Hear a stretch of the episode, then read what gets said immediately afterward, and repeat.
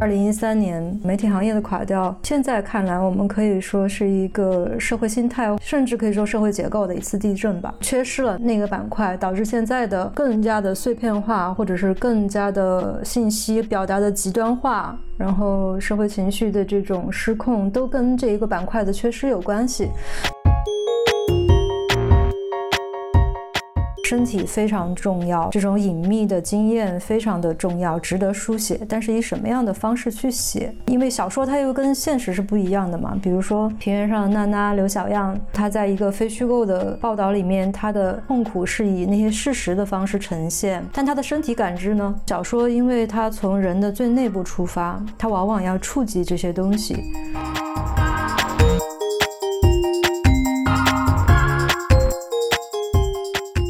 开始想要写他，只是因为一个愿望，就因为那是我爸困在病房里嘛，疫情又发生了，我就困在家里，我们俩之间有一个物理之间不可逾越的障碍，然后他也陷入了昏迷，可能就再也无法苏醒。当时就想，那就跟他再去一次旅游吧，虽然在现实中不可能，但是我是个小说家嘛，那小说家就可以让一切不可能的可能。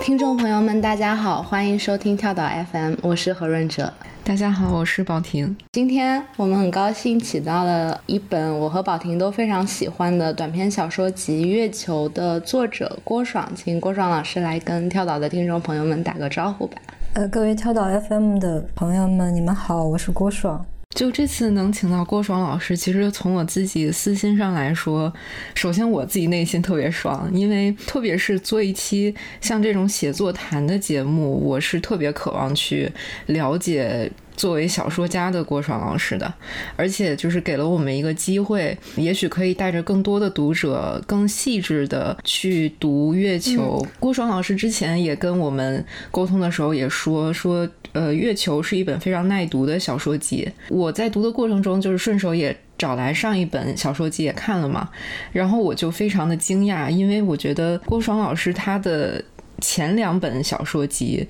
完成度就已经相当之高了，所以就是有很多很好奇的地方，想正好有这次机会可以问一问郭爽老师。对，那今天其实是郭爽第二次来跳岛做嘉宾了。上次来还是二零年年底的时候，当时我们有做一期关于追星小说的节目。那个时候，郭爽的第一本短篇小说集《正午时踏进光焰》里有一篇标题叫做《拱珠》的小说，它的主人公就是一个追星的女孩子。那今天请到郭爽呢，我们会相对来说更加的聚焦于作为小说家的郭爽，她的小说创作，包括她的主题啊，以及一些人物的配置，甚至。是一些细节上的处理，因为我和宝婷都非常非常的喜欢郭爽的这两本书，我们也记了好多的笔记，希望接下来能有机会具体展开聊聊。而且我们也觉得，因为郭爽他写的都是普通人的日常生活，所以。读这些小说，其实它是能给我们思考日常生活、思考自己，嗯，提供一个不同的视角吧。所以也非常推荐我们的听众朋友们去读一下郭爽的这两本短篇小说集。当然，如果你没有读过的话，也不妨碍你去听今天的这一期节目。啊，接下来我们在谈到一些小说里的细节的时候，也会尽可能的给出上下文的语境。我想，呃，先问您一下，呃，就是写小说这件事的。跟您之前生活的一个转变吧，因为我们知道您之前是在媒体工作嘛，然后也写专栏什么的。之前在那个《我愿意学习发抖》这本书的后记里面看到您写说，二零一三年有一个媒体行业的滑铁卢，后面您拿到一个基金会的奖学金，然后就去写了一个有点像纪实性的追寻格林童话的这本书，也就是《我愿意学习发抖》。其实很想问一下，您整个从媒体写作，然后再到这种非虚虚构的写作，然后再到现在小说的创作，这样的状态应该是很不一样的。特别是在媒体工作的时候，可能生活它是跟这种时代的潮流紧紧的裹挟在一起，然后你个人的生活随着整个时代的河流去滚动，这种感觉。但是小说创作可能相对于整个时代来说，是个人的生活相对静止，而且甚至可能是封闭的。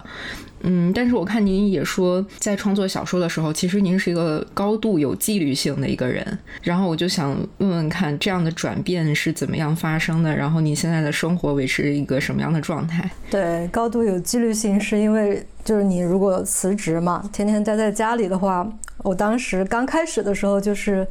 二零一六年辞职的，就很怕自己时间或者是生活会溃散。可能你待在家里，你也可以什么都不做，对不对？反正也还有一些生活费，就每天可能玩一玩，吃吃喝喝就过了。所以那刚开始的时候，就形成了一个生活或者写作的习惯吧，然后一直持续到现在也是这样。就是每天早上写，像我今天其实也起起得挺早的，六六七点就起来了，因为要录节目就没有写东西。本来应该今天也是在写东西，所以就一般早上会打扰了老师的创作进程。没有没有没有，也没有办法，就早上去写东西，写到中午我就会就休息，然后晚上我会睡比较早，可能是我周围的写作手中睡得最早的，我十点半就睡觉了。从那时候到现在都保持了这个生活的。规律吧，可能对我的写作会有很大的帮助，就是它让我可以更集中，所以很快就辞职。关于宝婷角色身份的那个变化，其实没有像我们现在可以这样很轻松的说。首先，就二零一三年媒体行业的垮掉，如果经历过或者了解的朋友，现在看来，我们可以说是一个社会心态，甚至可以说社会结构的一次地震吧，因为有些东西永远都没有了。就现在我们可以说没有了，缺失了那个板块，导致现在的，包括大家觉得就更加的碎片化，或者是更加的信息表达的极端化，然后社会情绪的这种失控，都跟这一个板块的缺失有关系。但当时对我来说，我是一个普通的编辑，一个媒体从业者，嗯，我个人的内在的感受是，就是一次很强烈的精神危机。你相信或者你信任，然后觉得你可以。通过自己的工作或者努力去完成一些的事情的那个系统，整个就 “biu” 一声就消失了，没有了。那这样的情况下，不说群体层面或者是更大的层面去做什么，就变成一个一个的人，就变成了游离的个体。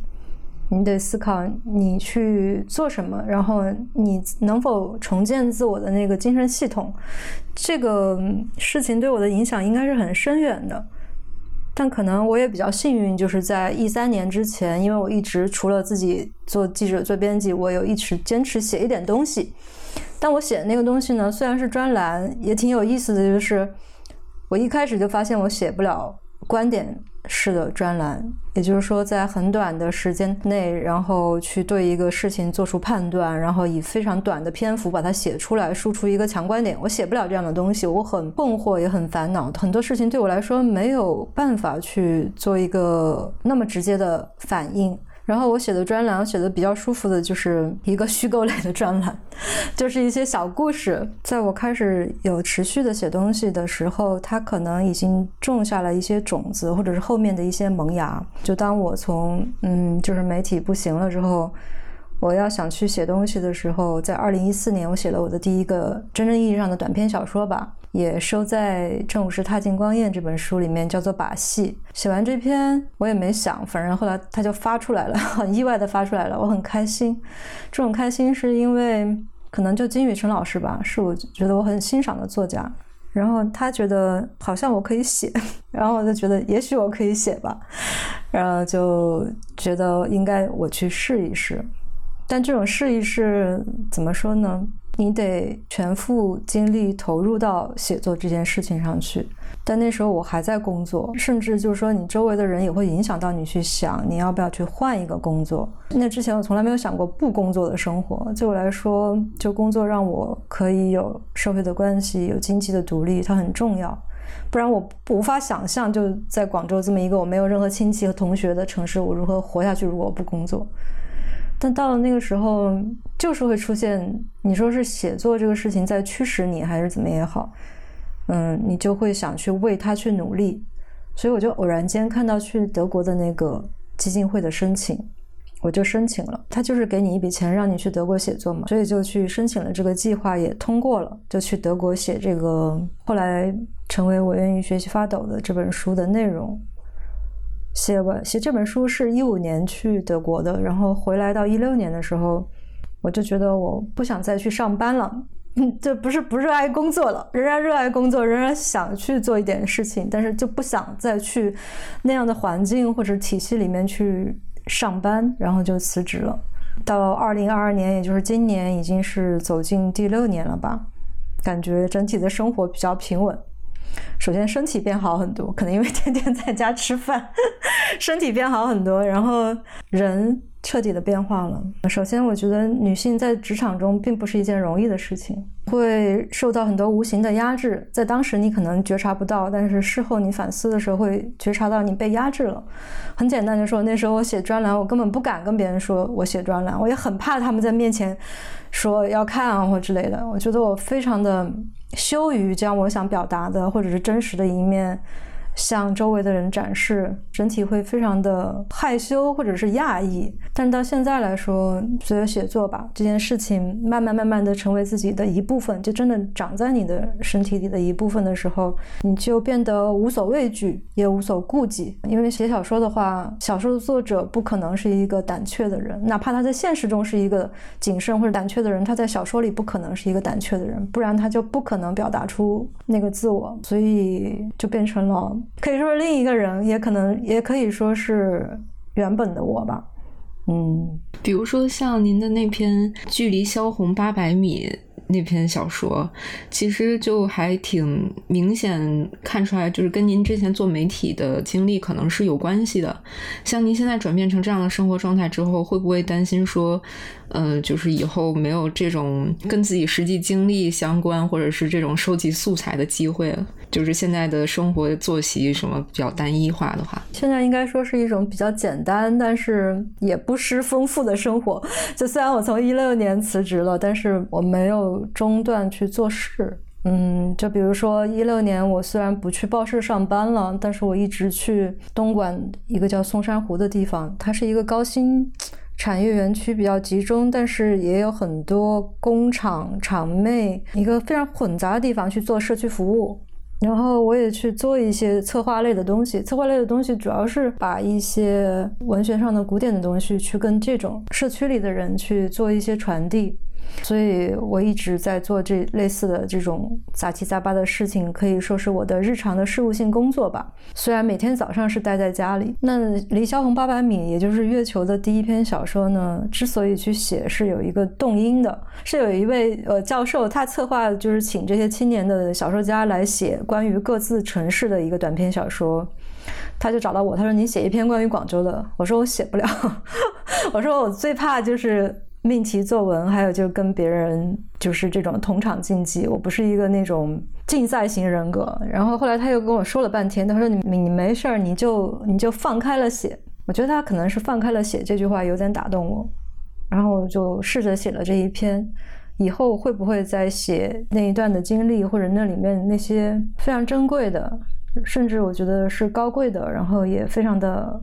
悲伤的、让人心碎的东西，我不确定。但就像宝婷说的吧，那个是我生命的一部分，和因为非常的珍惜它，所以我不想去清理、轻易把它处理掉。之前我在查资料的时候，我看到郭爽有在一个访谈中，他说从新闻工作者到写作者，最大的改变是写作方式的调整。写小说需要找到一个独特的作者的声音。我当时以为这句话的意思是从非虚构的写作、新闻报道类的。写作，然后切到虚构类写作之后，它有一个就是写作方式上的调整。但是我刚才听郭爽说，我发现当时在媒体工作的时候就已经在写虚构类的东西了。所以这个其实更多的是你作为一个作者，然后你有点像是你的内心、你的个人成长慢慢强大了起来，然后你关心的事情是一样的。我想先插一句我的理解，然后再由郭爽老师看验证一下。看对不对？我当时看那个访谈的时候，其实我的理解是这样的：我愿意学习发抖那一本，其实里面就说这个是一个一场注定失败的追寻嘛，就是可能去到德国根本追寻不到自己在格林童话里面读的那些东西。但是同时呢，他是记录了在德国遇到的一些人，然后这些人他们可能就是我们日常生活中的普通人，但是他们有非常活生生的经历，非常活生生的情感。然后我的理解是从这本书开始，郭爽可能找到了记录人物的这么一种途径，就是不管是这一本非虚构还是后面的虚构，它其实。也是在以人物或者人物关系先行的这种写作方式，这是我的理解。然后我想就是问一下郭爽老师自己是怎么理解的？嗯，就是讲到那个找一个自己的声音，它其实是小说家的你怎么去表达吧，表达你自我。因为我觉得学习发抖，虽然是一个就是在出版上被分类为非虚构的一个作品，但其实它里面也有很多小说笔法。所谓小说笔法，就是叙事者没有置身事外，一是在场的，二是他跟人物是关联的。我觉得这个事情对我的触动很大，就是我愿意学习发抖这本书，因为其中的第一个故事就是讲我在德国一个小镇上遇到的一个中年女性嘛，我们俩的那个人生就互相可能是像对照一样的，但是有一个非常大的一个意外埋在后面，让我知道了之后，然后我在情感上产生很强的一个震动。让我在要试图讲它，或者试图写它，或者说这一篇根本之所以写就是为了它的时候，让我觉得我没有办法置身事外。这是跟我以往的写作，就是说你可以去写一个故事，写一个虚构的故事，然后。作者可以不在场，那种是不太一样的，所以就让我在反思我自己的特性是什么。就因为你写小说嘛，其实最终是就作者他到底是个什么人，就是你没有办法伪装成其他人，就是没有办法伪装成其他人的意思是说，不是说你没有办法去虚构角色，你可以虚构非常多的角色，可以让他们，你可以分裂出很多东西，但是最终你是个什么样的人，你没有办法伪装。比如说对一个初出茅庐，然后刚。刚开始写作的人来说，他往往去模仿一些著名的作家，比如说，你可以去模仿。说好像突然说出莎士比亚有点吓人，就比如很多人模仿卡夫卡吧，就是这个比较，或者博尔赫斯，就你可以去模仿他，因为他们之所以成为经典的作家，是因为他的那个思维，就是他无比美丽，像宇宙一样美丽的思维的图形，展示了一种体验、认知或者想象世界的方式。你可以去模仿这个已经被他充分展现出来这个图形，然后你画一个小的图嘛，就是你是一个微小版的。但那个不会是你自己，去发现你自己的这个过程非常艰难，所以我说的我找到自己的声音，就声音它可能是一个比较简单的说法，就是你去摸索到你的整个的思维或者你的知识结构、你的精神世界，它是一个什么样的图形，然后你再选择以你的，就比如说小说，我们读小说都会觉得，再老的小说，你都会觉得作者在对着你说话。就那种声音的传导会非常的微妙，比如说我就是去年还读托尔斯泰，我仍然觉得他就如在我耳边，啊，就是这种声音不会老去。那这种传导就必须是非常非常的准确，出于这个作者对自己极强和极准确的把握，他才能够完成。也就是所谓一切一切的形成，风格的形成，然后你的世界的形成，还有那个虚构世界的形成，嗯。我想先插一个问题，所以郭爽，你最开始写小说的时候有去模仿之前的作家吗？这个可以问，可以问，可以问。我还就是之所以就可以毫不犹豫的回答，就是因为我没有那个模仿的阶段。对，特别奇怪，我也觉得非常的奇怪。我想我可能一开始没有那个模仿大师的阶段，是因为我写小说完全一是年纪不是很小了，不需要去靠写小说来证明自我。对我来说，更强的是一种内部的需要，就是我有一些我要表达的出来的东西，我觉得我把它表达出来做到准确就可以了，我不想或者是我不期待别人觉得它看起来像是好的小说或者是好的文学的样子。我还有一个问题，就是刚才郭爽有提到，就是写新闻的时候，就第一本那个我愿意学习发抖，它其实虽然是非虚构，但是是存在一些小说的笔法。这个所谓小说的笔法，就是说它是有一个叙事者的在场的。但是其实我读月球的时候，我有一个特别突出的感觉，我是觉得这些短篇小说里那些叙事者的声音，它其实是藏的非常非常的。好的，就是哎，我跟你的感受完全相反啊？是吗？我先我先把我的感受说完，然后 你再来说一下你的。我的感觉是这样的，就是小说里的人物，他都是一些看上去感受非常非常细腻的人，就是我们是在通过小说里的人物在经历他们经历的事情，但是他们对于身边的细节的观察，然后包括他们的感想以及他们触发的那些回忆，这一切都编织的非常的好。但是我觉得它里面一个非常巧妙的点，就是他的感想让你觉得，就是你很好的藏住了。比如说你在这里，可能你想安插一点他的前史进来，但是你很微妙的把这个安插的这个小的转场的部分给它藏住了，包括它里面的一些感想的触发。我印象很深的就是那一篇《挪威气》，就是说一对父女去俄罗斯旅游的那一篇短篇小说里，因为那个女儿她是一个中学的美术老师，所以她很多的感受都是和色彩有关的。我记得有一句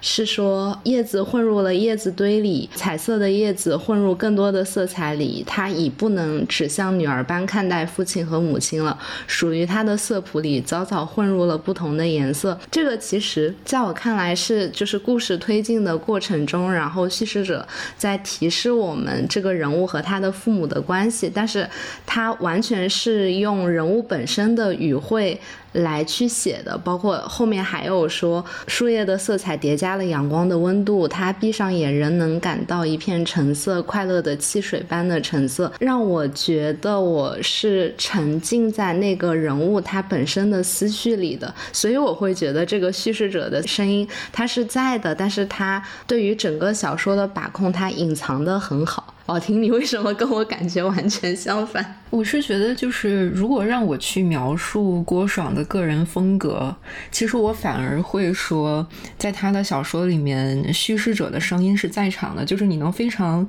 清晰的感受到作者的声音。而且我知道，呃，就是让读者产生这样的感受，可能在一些比较传统的小说创作里面，可能是被认为不太好的，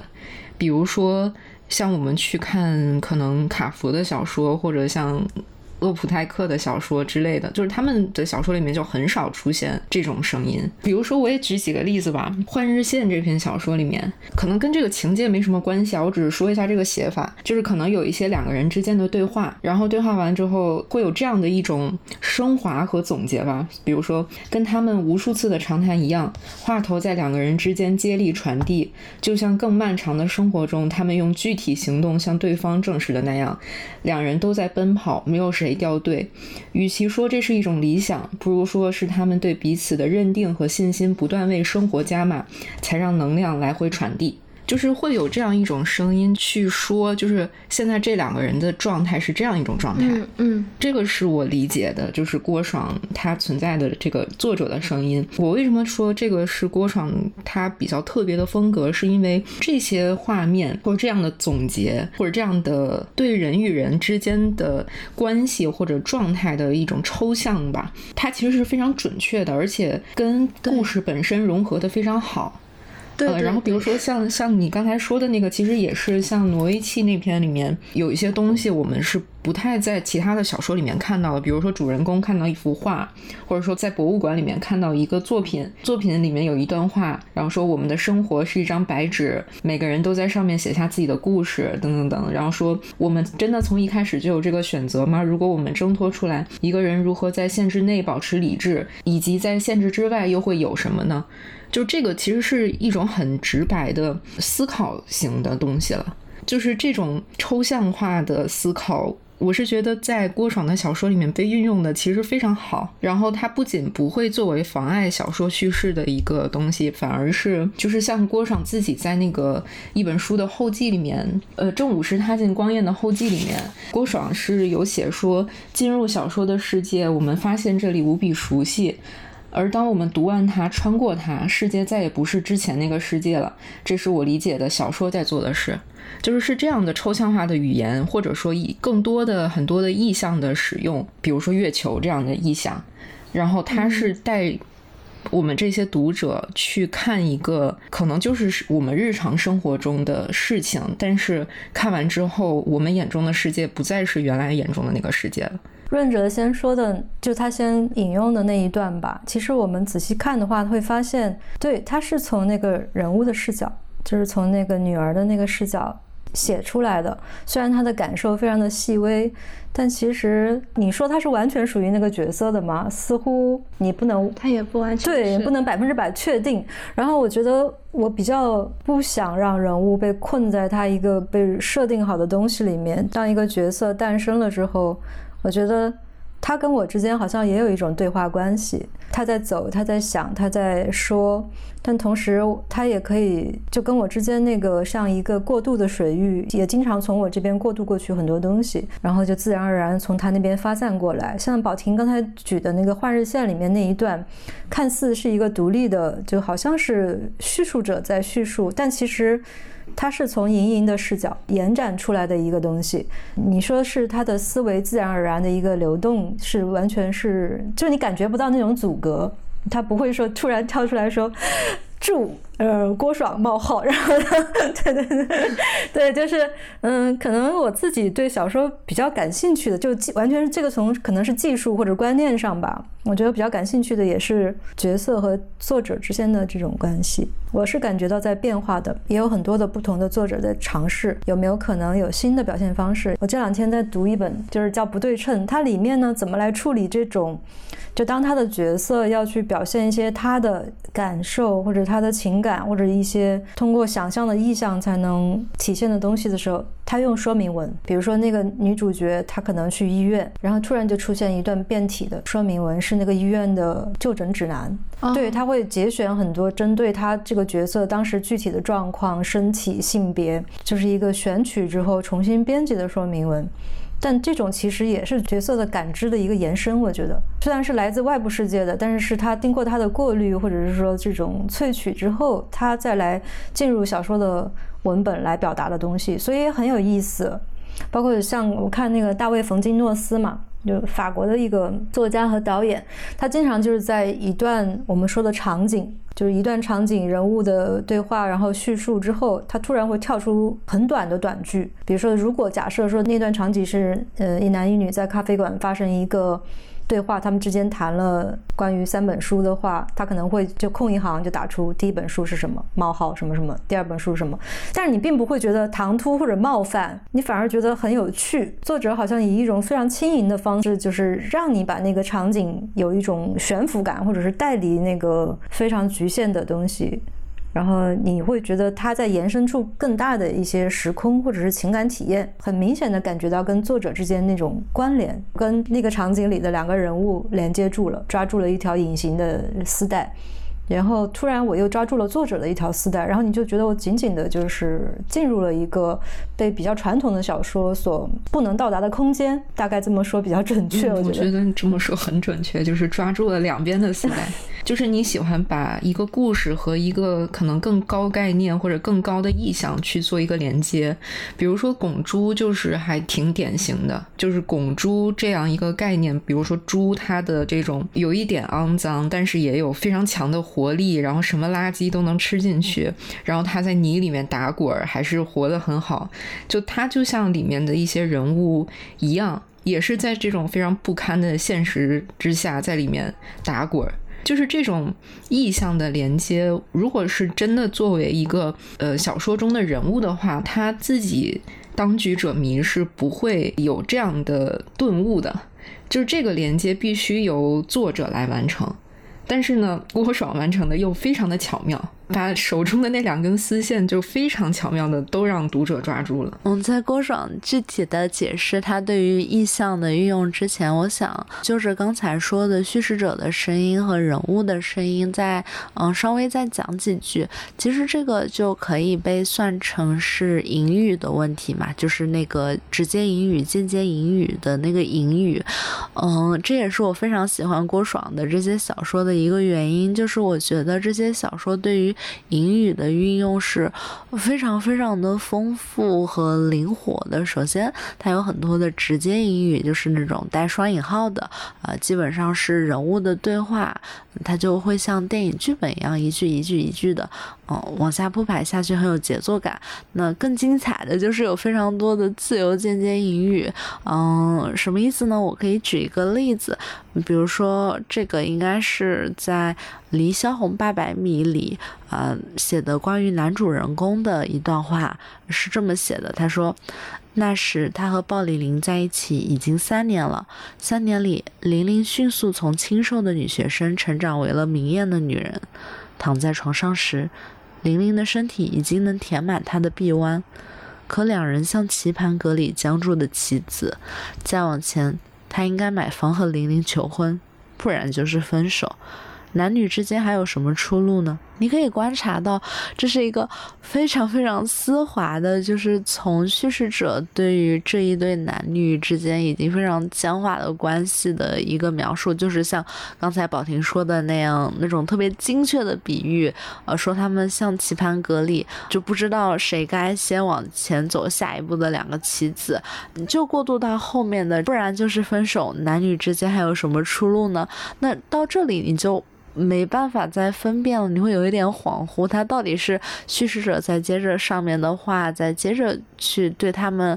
这对男女的关系下一个判定呢？还是说这个是男主人公的内心活动，然后他这个时候从叙事者的声音背后浮现了出来，这个就很精彩。嗯，我其实是觉得，嗯，像宝婷刚才提到的。就是比如说像《拱猪》里的猪啊，啊，或者说呃像后面月球里的月球这样一个特别有象征意味的呃月球这样一个意象，它象征着远方一种逃离，嗯，一种更好的未来，就是。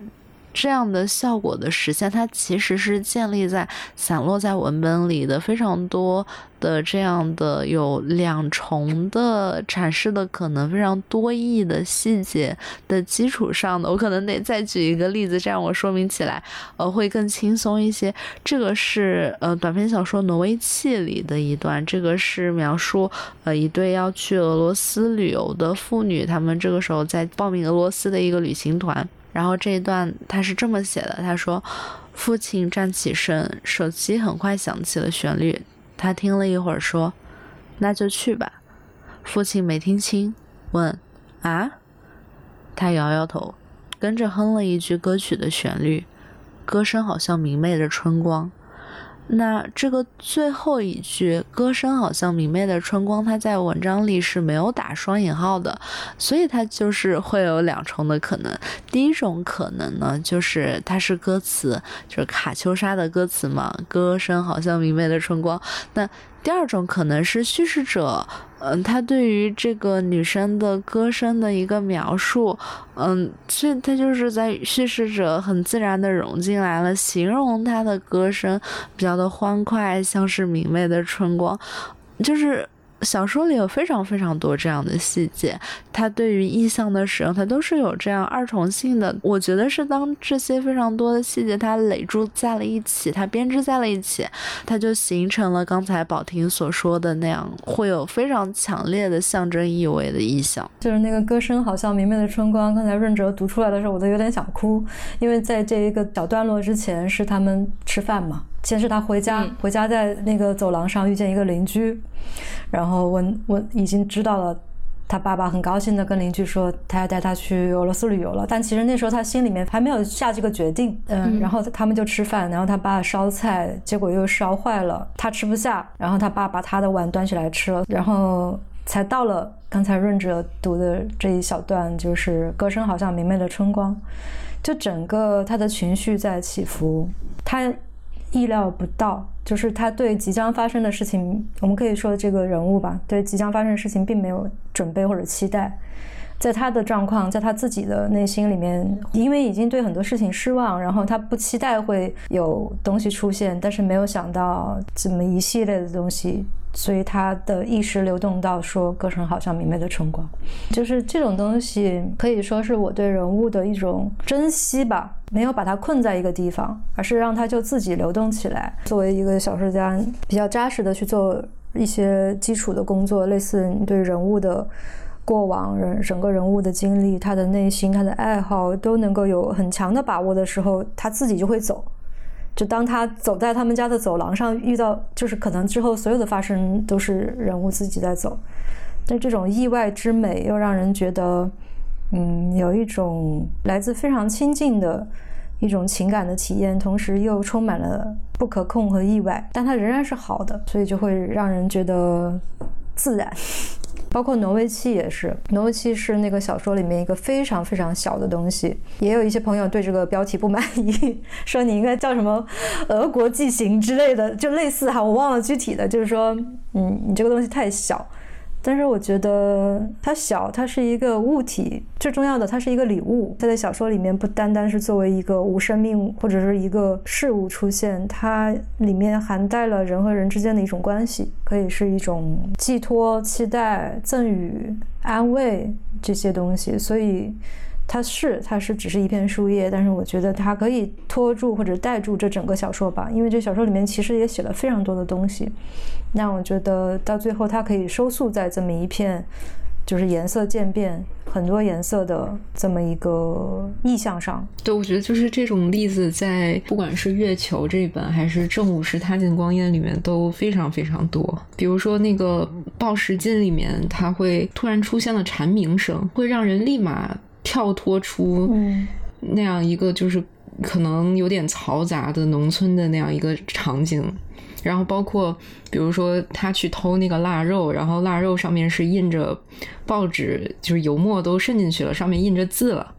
然后他对这个情景的发现，就是又让整个场景被赋予了一种作者的感官世界吧。因为刚才提到了很多上面这一本《正午时踏进光焰》这一本里的篇目嘛，比如说刚才宝婷提到的《报时镜》，然后还有《拱珠》，都是我读这两本书的时候，我有一个。明显的感觉的差别是，我觉得正午这一本要比月球这一本猛得多。就这一本里的每一篇小说，我读完了之后，我都要喘两口气，然后再接着读。然后月球相对来说给我的感觉要轻盈一些。然后包括我们我是宝婷提出来的，就是他说小说里面会呃有一些禁忌的部分，比较激烈的情节吧。可能在月球里这部。部分会藏得更好一些，会更加的细微一些。然后我不知道这个是不是就开头有提到这个是一个做减法的过程。宝婷，你也可以再讲一下对于竞技这件事情的想法。对我给我的感觉，它其实更像是一种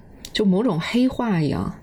就是我用一个很隐晦的说法去说这件事儿，我表面上看起来是藏起来，但实际上我就是要把这个事情提出来，但是我以一种黑话去说。就我当我看到这些东西的时候，我是这样感受到的。就比如说《清洁》里面，然后就是母亲给了主人公说有一盒药嘛，然后那盒药意思是要阻止故事里的我和男朋友在一起。所谓的一盒药，它在故事里面后来又反复出现，但是就是不说是什么药。然后包括在《挪威气》里面，也是他跟旅行团里面那个女人，她被送往急诊路上，就是她一定要求要有一个女性同行。《挪威气》的主人公，他后来在自己洗澡的时候，然后又反思到，就是感觉到自己身体的这个这个这个部位，然后感觉就是只有一些有些事情是。只会发生在女性身体上的事情，等于说又是像是一种黑化一样。这两个细节把它并置在一起，就特别有意味了，就会发现一些事实，他们都直指就是女性经验的一些隐秘处。这个我想起跟一个朋友，就也是一个作家，一个小说家，也是一个女性，我们年龄差不多大，讨论过，我们比较达成。一致的看法是觉得，因为相对于整个写作的历史来说，女性的写作是很短也很少的嘛，就会导致有太多的女性经验没有被写过。就是我们现在，如果你要去追模追模一些女性的作家的话，你会发现，就是值得追模的不会超过二十个。相对于男性作者的数量来说是非常非常的小。那这样就带出一个，就是你作为作者一个一个自觉或者一个思考，是哪些东西是应该写的，然后哪些东西是需要被保护的，或者女性的哪些经验是该以怎么样的方式来进行表达。然后哪些经验我需要，它不会被造成更多的误解和伤害的情况下写出来的。你如果是相对弱势的话，你是脆弱的，你容易被受到伤害。就仅仅以中文的写作的例子，像我就是可能中学时代就已经知道了，有一批作家被称为美女作家嘛，就是身体写作，或者是写嗯一种开放的性行为来作为主要的素材。但是现在你回过头想。他们当时受到的那种关注，或者是读者的阅读，很大情况下来自于一种窥私。就是我觉得到了现在，我已经我已经就说我有这样的希望，就是大家如果再去读一个女性的作家写的东西的时候，不是希望去看到那些就是过去被认定说女作家在关心或者是在意的事情。身体非常重要，然后。这种隐秘的经验非常的重要，值得书写。但是以什么样的方式去写？然后，因为小说它又跟现实是不一样的嘛。比如说《平原上的娜娜》刘小样，可能他在一个非虚构的报道里面，他的痛苦是以那些事实的方式呈现，但他的身体感知呢？但是小说因为它从人的最内部出发，它往往要触及这些东西。性可能是不可避免的一部分，包括生育，或者是包括成长，或者是衰老，种种带来的生理的痛苦。那以怎样的方式去写，可以让人得到一种安慰？我觉得，或者说他看了之后，之后会觉得有这样的，可以是这样的，也但也可以是别样的。这个观念可能是我有轻微的变化，比如说在《拱珠》里面。妈妈和女儿之间的情感，或者是身体的关系，是写的非常直接的。我觉得是相对直接的。就妈妈是一个中年女性嘛，她身体留下的这些时间的痕迹、生活的痕迹，她精神上的这种折磨，直接反映在她的身体上。但好像到了月球，也会出现一些中年女性的。情况，或者包括在《换日线》里面，两个女孩也不是非常年轻了，也三十多岁了。她们来讨论这些，或者说来梳理、回诊自己的人生，留在自己身体和精神上的痕迹的时候，她们反而是更大胆了。可能她没有直接去说一些让他们非常非常痛苦的事情，但是反而是更大胆了。我记得我在写《换日线》的时候，写出莹莹和令熙就两个女主角在讨论一个事情，然后令熙说：“我的性别就是一场错误。”还有有一次，他们在说你是想成功呢，你还是想做一个男人？然后令熙说，如果你又成功又是一个杂品，你是非常成功了。就是当写出这些东西的时候，我就觉得他其实在意识上更激进了，但是他以一种不会伤害到读者，或者说他的锋芒是可以控制住的表达来进行表达。这种可以达到一种传导，就是我自己可能在写作上晋升之后的一些变化吧。我好感动啊！跳岛经常会和女性创作者，然后有一些交流，然后我们也经常会谈到女性创作者在描述女性经验时的问题。几乎每一个女性的作家或者是创作者，他们都会提到，就是他们在书写女性的经验的时候，因为。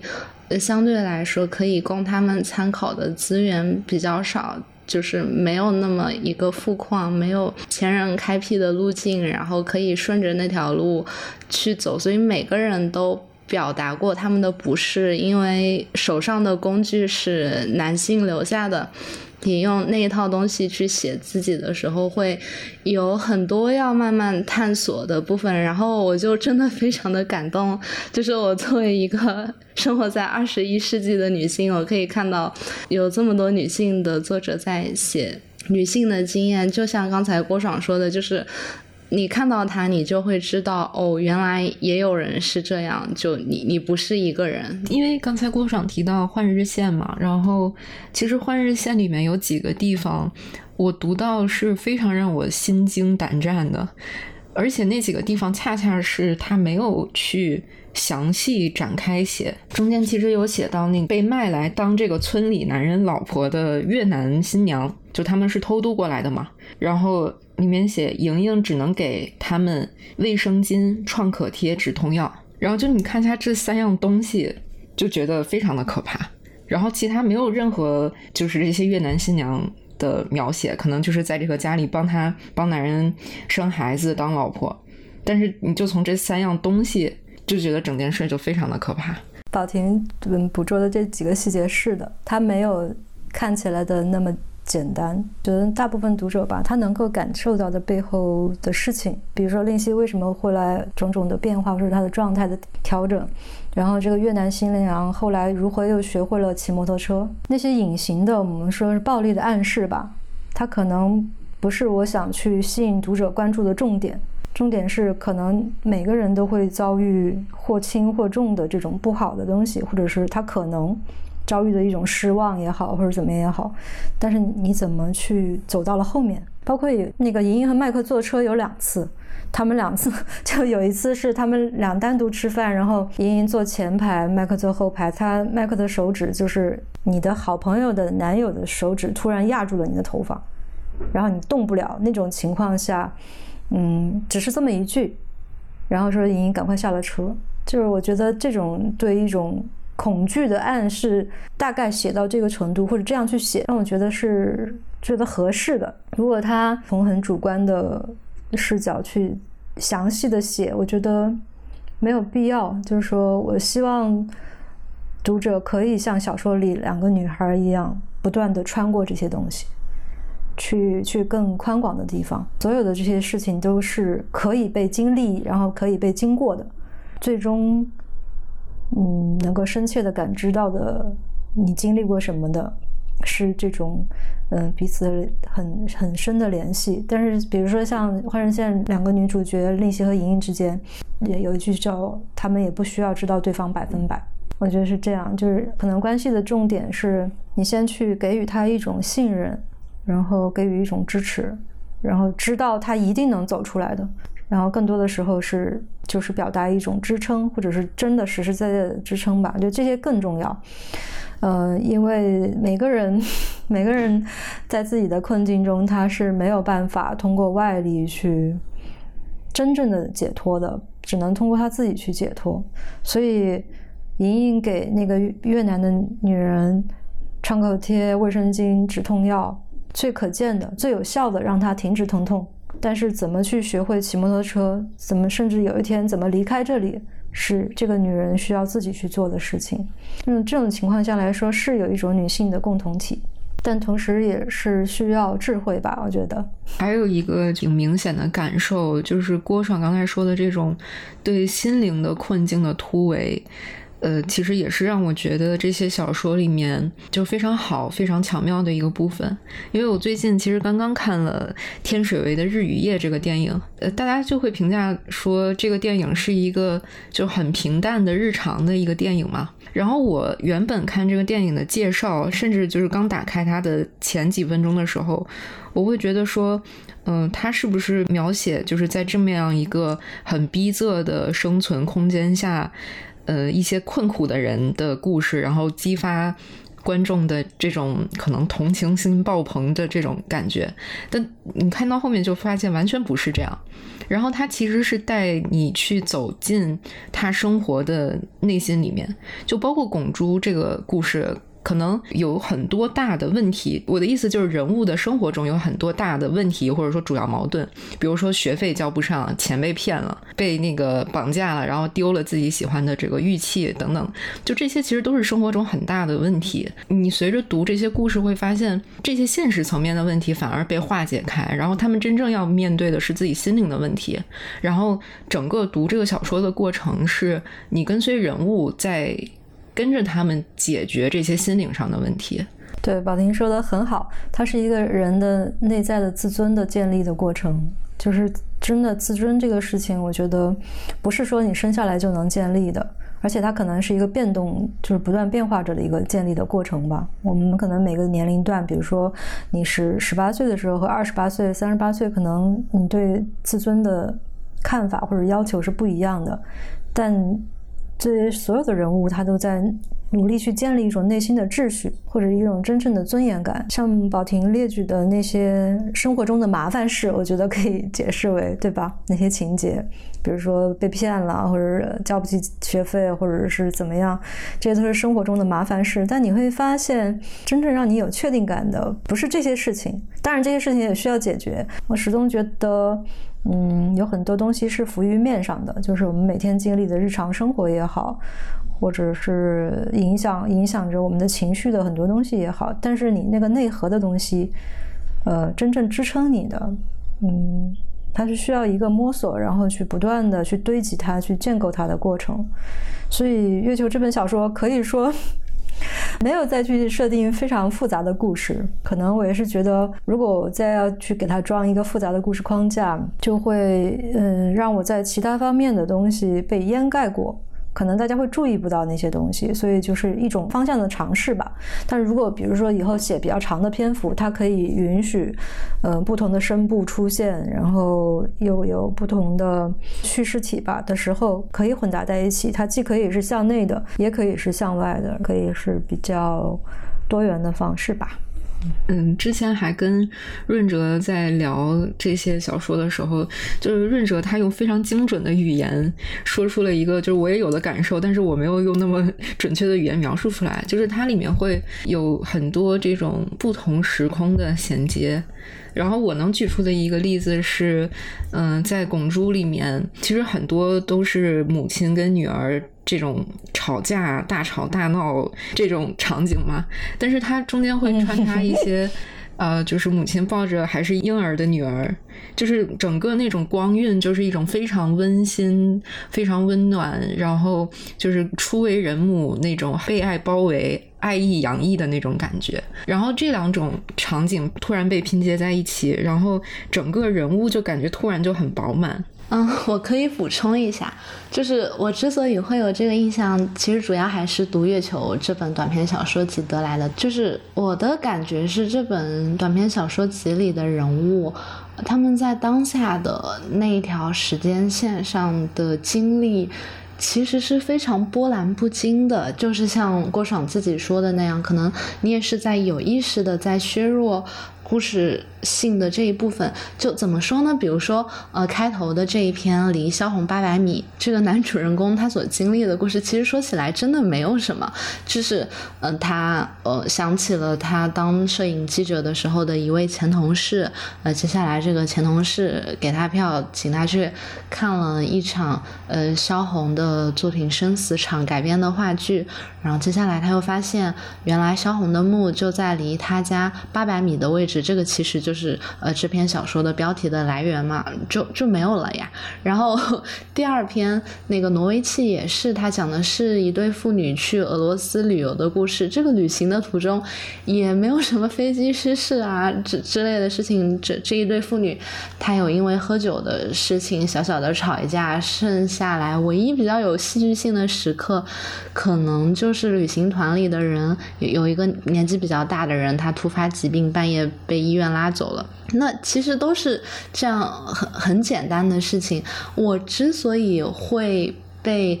这些故事打动，是因为我觉得这些故事写的，它其实就是我们每一个普通人。大部分日常生活的状态，就是说，我们其实，在日常生活里，嗯，不会经历那么多特别传奇的、特别戏剧性的时刻。我们其实就是和这些小说的主人公一样，因为我觉得郭爽的小说的主人公很容易沉浸在回忆里，他们很容易因为看到的某样事情，然后触发起他们的回忆。现实生活中，我们每个人也是这样，就是当。然，我们手头有很多问题要解决，但是可能更本质性的问题，或者说更严重的问题，它是来自于你的过往、你的过去、你和你的家人、你的亲人、你的爱人、你的友人，嗯，那些没有解决的症结，它会埋在你的心里，时不时的弹出来。这样的来自于过去的记忆里的问题，它驱动着你在向前走。然后这种驱动力和你正常的生活是平行的，然后反映到小说里，它就成了这种时空的切换。我是觉得，就比如说像那种比较传统的小说里，你去读它，它是会有特别跌宕起伏、惊心动魄的情节。你你你去读它，然后你把你的自我投射到里面的主人公上，你其实是完成了对你比较相对来说比较单调的日常生活的一种逃离嘛。但是正常人就普通。工人的生活，他可能和郭爽的这些故事里的人物一样，他其实能有的是一种替代性的解决方案，比如说，嗯，去俄罗斯旅游，或者是像月球里的那个儿子一样，他打游戏，然后游戏里的月球给他。提供了一种虚幻的远方，另一种的故事，但是这样他和他的现实生活依然是在一起的。我就是觉得这种平行关系非常的迷人。嗯，是的，可能还是嗯有一个，我不知道是嗯有多大的影响，但毕竟是在疫情之后写的嘛。然后我们就是在被困在一个环境里了。嗯，基本上哪里都不能去。你当然可以就是短距离的旅游，但是跟过去那种你自由自在，比如说，呃，买个机票明天就能去东南亚的那种不太一样了。在这种情况下，但是人又还活着呀，就是你没法叫停自己的思维，你无法停止自己的思维，然后这些思维仍然是在流动，在游移，就会变成说，呃。可能像刚才那个润哲提到的小说，比如说像《离消亡八百米》啊，《挪威七》。我最开始写的时候，不是说先有了一个故事，或者先有了一个人物，而往往是有了一种体验，或者是空空间。比如说《离萧红八百米》，有可能最初就只有了这个句子：“离萧红八百米，我需要什么样的人离萧红八百米？离萧红八百米意味着什么？”我有个朋友跟我说，他说这个小说里的空间非常复杂，虽然它主线是没有什么故事的嘛，就像刚才呃润哲说的，主角没有在这短短的几天内经历一个惊心动魄的故事，但是他这种精神空杂空间的复杂性，会让你觉得事情没有那么简单。然后他们是在嗯面对什么麻烦吗？他们是的。嗯，他们尝试解决吗？也是的，但是它不是一个完全可以落实到他的行动或者是现实层面的一个东西。比如说，里面他们去看那个剧，看那个萧红的小说改编的话剧，它是一种很特殊的空间，它可能还某种程度上触及了历史，包括他们去萧红墓那个实在的场景也是啊。另外，他们就被多年前发生的一起就西南的一个小城的少女溺亡案牵扯。那这些东西为什么会牵绊住他们？就是人怎么一点一点走成了今天的样子？当他们变成今天这样样子的时候，他们还能否有力量去应付明天？虽然这篇幅很小，但是他就是在尝试去处理这些，或者是尝试去让这些人不可见的精神结构。记忆也好，情感也好，想象也好，能够被凝结成可被阅读的，就是以文字为载体嘛。那如果我们以其他的方式表现，比如说以绘画或者是以电影的话，可能就是会更直观的去呈现他们在这些空间里面穿梭的过程，变成了如果是以小说语言的话，它就一直在流动。因为你要推动用语言推动你的叙事进行下去，就看似它是在无缝的，又靠靠主人公的意识在推进这些，其实是串联起了不同的时空。嗯，我觉得这种由意识来推动不同的时空意识，或者说嗯体验的这种功能，也是小说到现在仍然让我觉得非常迷人的部分。我前两天看那个波拉尼奥的一个访谈，嗯的视频，里面。让我特别震惊，就是就是他说有一点，他说到他就是收在《地球上最后的夜晚》里面的两个小说，其中有一个叫《圣西尼》的，我非常的喜欢。他就讲这篇小说其实只是骨架，他写出了这个圣西尼的一生嘛，就是以那种用我的一个朋友的话说，是非常古典的方式的写出了人的一生，看似没有什么技巧，但当波拉尼奥说他是骨架的时候，我意识到他是。有可能当时他身体已经不太好了，就是已经没有太多时间来把这么一个骨架的东西变成更大的，比如说长篇小说。也有可能是他意识到了小说最核心的东西就是跟你作者的体验就是贴的最近的一部分，你可以在这个骨架上做很多的搭建或者花招，比如说圣西尼这个故事写成一个成长小说完全没有问题，写成一个斯通纳也没有问题，甚至写写成魔戒也是没有问题。但它内在的核心一定是，嗯，非常精炼的东西。所以我觉得有时候我也似乎在写作上是有一点。奢侈有一点浪费，就是我基本上是在写骨架的东西，然后对于自己的，嗯，对自己的核心体验，他没有去做一些掩体，就没有去做一些掩盖，比如说没有没有去把这种，嗯，核心的部分去加一些变体，会让它看起来离作者比较远。我的似乎好是还是离我自己很近，可能也是我觉得。就是非写不可，非这样写不可的一些难以解释又可以解释的原因吧。我其实还有一个就是比较实操层面上的一个问题，就是刚才我们讨论的都是内容的安排上的一些层面嘛，然后我其实就是想从非常单纯的语言层面上来谈一谈，因为呃，月球这一本集子，其实我是觉得就文笔很好，但是当我读到鲍时进那一篇的时候。我才是真的感觉到郭爽可能真的是在语言上下了很大功夫的，所以我我真的很想借这个机会，就是向你本人验证一下是不是这样。《报时进》里面，我特别是读到一些就是写的吃饭的一些场景，然后我就感觉整个那个语言的节奏。它是跟人吃饭的节奏都是保持同步的。我就读一小段，他写他吃饭的这个：老鲍拿筷子去夹水豆腐，筷子斜着插下去，戳起一块豆腐来，再戳一小坨辣椒放在豆腐上，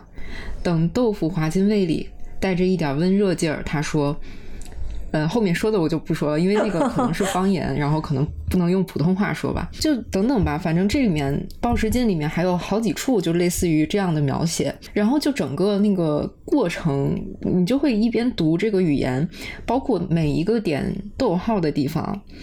就感觉他吃饭的整个动作是行云流水，然后就是感觉他就在你眼前吃饭一样。反正我是这么一种感觉啊。然后我不知道，就是郭爽有在。这种语言上，比如说包括嗯默读的这种节奏上面，有没有去打磨？会放多少的精力在语言的这个层次上？其实我就是从一开始写小说嘛，就呃很快就接触到一些前辈或者是很资深的编辑，他们一直是就给我一种肯定，就觉得我的语言是。很好的，没有问题的。嗯，然后呢，我也意识到，就是从很早的时候就，我就意识到我是可以写不同的人的，就是跟我自己差异很大的人，我都可以把它写好。这种东西，与其说它来自于观察，或它不如是来自于你的。语言的能力或者是一种想象的能力，嗯，就像刚才宝婷说的，怎么去把一个鲍世金这样一个中年男性，一个没有什么文化的人，他吃一顿饭的那个过程写下来，他但他他又不是只吃一顿饭，对不对？他这个整个人是怎么样又写下来了，是属于白描，嗯，就属于白描这种这种东西，就是。我可我可能很快就知道自己可以掌握了，但我觉得每一个小说或者是每一本书，它会要求你对语言上有一些选择。月球整本书，我觉得里面的语言，我自己也是经过选择吧，或者是经过打磨的一种语言。它没有看起来那么简单，它会追求一种轻盈的感觉，也有一些白描，但是更多的叙述的加多了。这种叙述的东西加多，我是想更贴近我自己的意识。因为这个对我来说是一种精神的拓展，就你不可能只停留在角色本身。只满足于角色原有的，或者角色这个你想象、你虚构出来的形态，它具有的东西，你希望它能够膨胀，希望这个角色能突然变大、突然膨胀，给你意外，就有点像普罗拜说的那个包法利夫人就是我的那种感觉。你希望角色能够让你震惊，所以就变成说也有白描，就是属于角色的和属属于叙事者的之间横跳，去尝试他那个意识的边界。这种时候，角色就会变成他不是角色，这个可能是这本书跟以前很大的一个区别点吧。它具体是放在技术上来完成的，那同时也是一种观念或者对小说的认知啊，对小说的需求的变化。那我也有一个技术性的问题要问，关于结尾的问题，因为刚才也有说到，呃，郭爽的这些故事，它并不像传统的小说一样，它有那样的情节上的高潮和结局，所以你选择让小说让这个故事在哪里停住，在哪里收束？它就非常的耐人寻味，因为我觉得这这个也是短篇小说它作为一种文体特别迷人的地方，它的容量就那么大，然后你可能很多短篇小说它就是它要给你一个惊讶，它要累积起一个张力，然后这个张力你要怎么把它解决掉，把它。释放掉，然后你还要把它承托住，然后最后结尾要留一点余韵。我我觉得这个是非常困难的部分。然后，嗯，尤其是对于这样的故事来说，如果情节上又没有那样传统的起承转合，它很多的冲突都是在内心和情绪上完成的。我就特别好奇，会在什么时候决定让这个小说收尾呢？嗯。我们可以就嗯拿具体的，比如说呃润哲喜欢的篇目，或者是宝婷呃喜喜欢的篇目来聊。比如说润哲是比较喜欢挪威气，对吧？但挪威气我不知道，就是因为它整篇其实有三万多字嘛，但是它的故事可能就一句话就说完了，对不对？整篇中我不知道是在哪一个哪一个细节或者哪一个场景打到了你。那就对我来说，就是我有一个朋友，他就跟我讲是女儿和父亲到那个花园。他们在那儿，在一个那个六角形的凉亭里面，女儿开始跟父亲说很幼稚的话。她说这个话如此幼稚，可是又让人心碎。她觉得在那个地方，她的情绪到达了一个顶点，似乎就理解了整个小说她在表达什么，或者说他的人要往哪里去。因为这个小说对我来说也是很特殊。就可能最开始想要写他，只是因为一个愿望，就因为那是我爸困在病房里嘛，我也没办法见他，疫疫情又发生了，我就困在家里，我们俩之间有一个物理之间不可逾越的障碍，然后他也陷入了昏迷，可能就再也无法苏醒。后来事实证明也是无法苏醒了。当时就想，那就跟他再去一次旅游吧。虽然在现实中不可能，但是我是个小说家嘛，那小说家就可以让一切不可能的可能，然后就写了这么一个小说。所以开始就从日常出发，原地出发，现在说走就走，然后就出发。出发这一路上，当然他们尝试去靠近，他们如此的坦诚，或者是努力，或者是他们非常的幸运能够拥有彼此，然后以这种不平凡的关系去看待彼此。但是真正的东西，他们仍然封锁在自己的体内，所以就这种既孤独，然后又努力靠近的东西，在那个凉亭里面，像一个超时空的凉亭。当女儿在喊他爸爸的时候，或者是说他爸爸是个大笨蛋的时候，你几乎不能确定这个声音折射自哪里，所以就可能在那里就是一个顶点。那那那不可能就是说这里发生完了这个就就此结束了，并没有啊，因为其实在那里他们还只是有了第一次真的回应，有了一个回声，来自一个彼此不同时空里的身体吧和精神的回声，不单单是在那个时空里的回声，所以他们肯定要继续往前走，就带着这种已经得到了一个。确认的回应的声音往前走，所以剩下的旅程就会变成，呃，他父亲和老樊非常的松弛，然后这种松弛才会像，嗯，润哲跟他读的那种快乐的气泡，颜色如此的明丽，然后在他看到那片树叶的时候，他才会备份了一份给自己。在凉亭的时候，他已经感受到了那种确认，但是需要一点一点一点的累积，他才会做出一个。真的能继续往前的决定，嗯，所以到故事最后，我那个原本的编辑说，你把最后一段删掉，就停止在他们那个对话结束，不要再女儿再回到讲台上了。但我觉得女儿回到讲台上非常重要。嗯，旅程结束了，明天她要去过自己的生活，就像你生活中经历任何一次离别一样，就是这次离别结束之后，你还要继续去过自己的生活。那怎么去过自己的生活？他是一个美术老师，所以他要去讲他的课，要去追寻大师的踪迹，所以就让故事结束到了那里。